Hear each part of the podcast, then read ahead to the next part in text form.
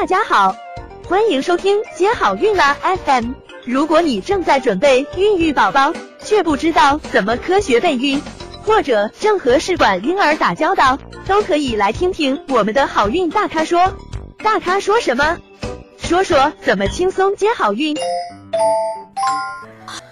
呃，那我们可以做哪些事情来预防子宫内膜薄呢？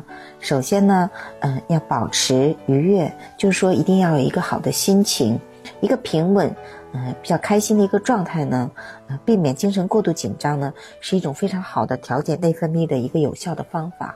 如果你情绪非常的紧张、焦虑，那么你非常容易出现宫寒的一个状况。还有第二个就是经期注意保暖，因为经期嗯保暖才能促进血液循环，嗯，并且松弛肌肉，减轻器官这个痉挛，促进经血的排出。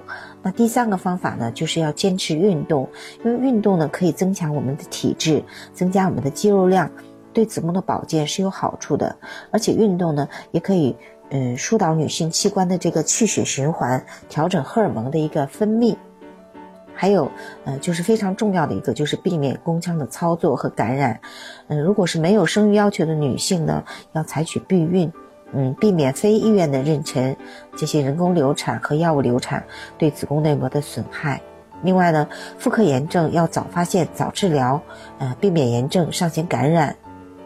那这些呢，都是预防子宫内膜薄的一个方法。想了解更多备孕和试管的内容，可以在微信公众号搜索“接好运”，关注我们，接好运，让怀孕更容易。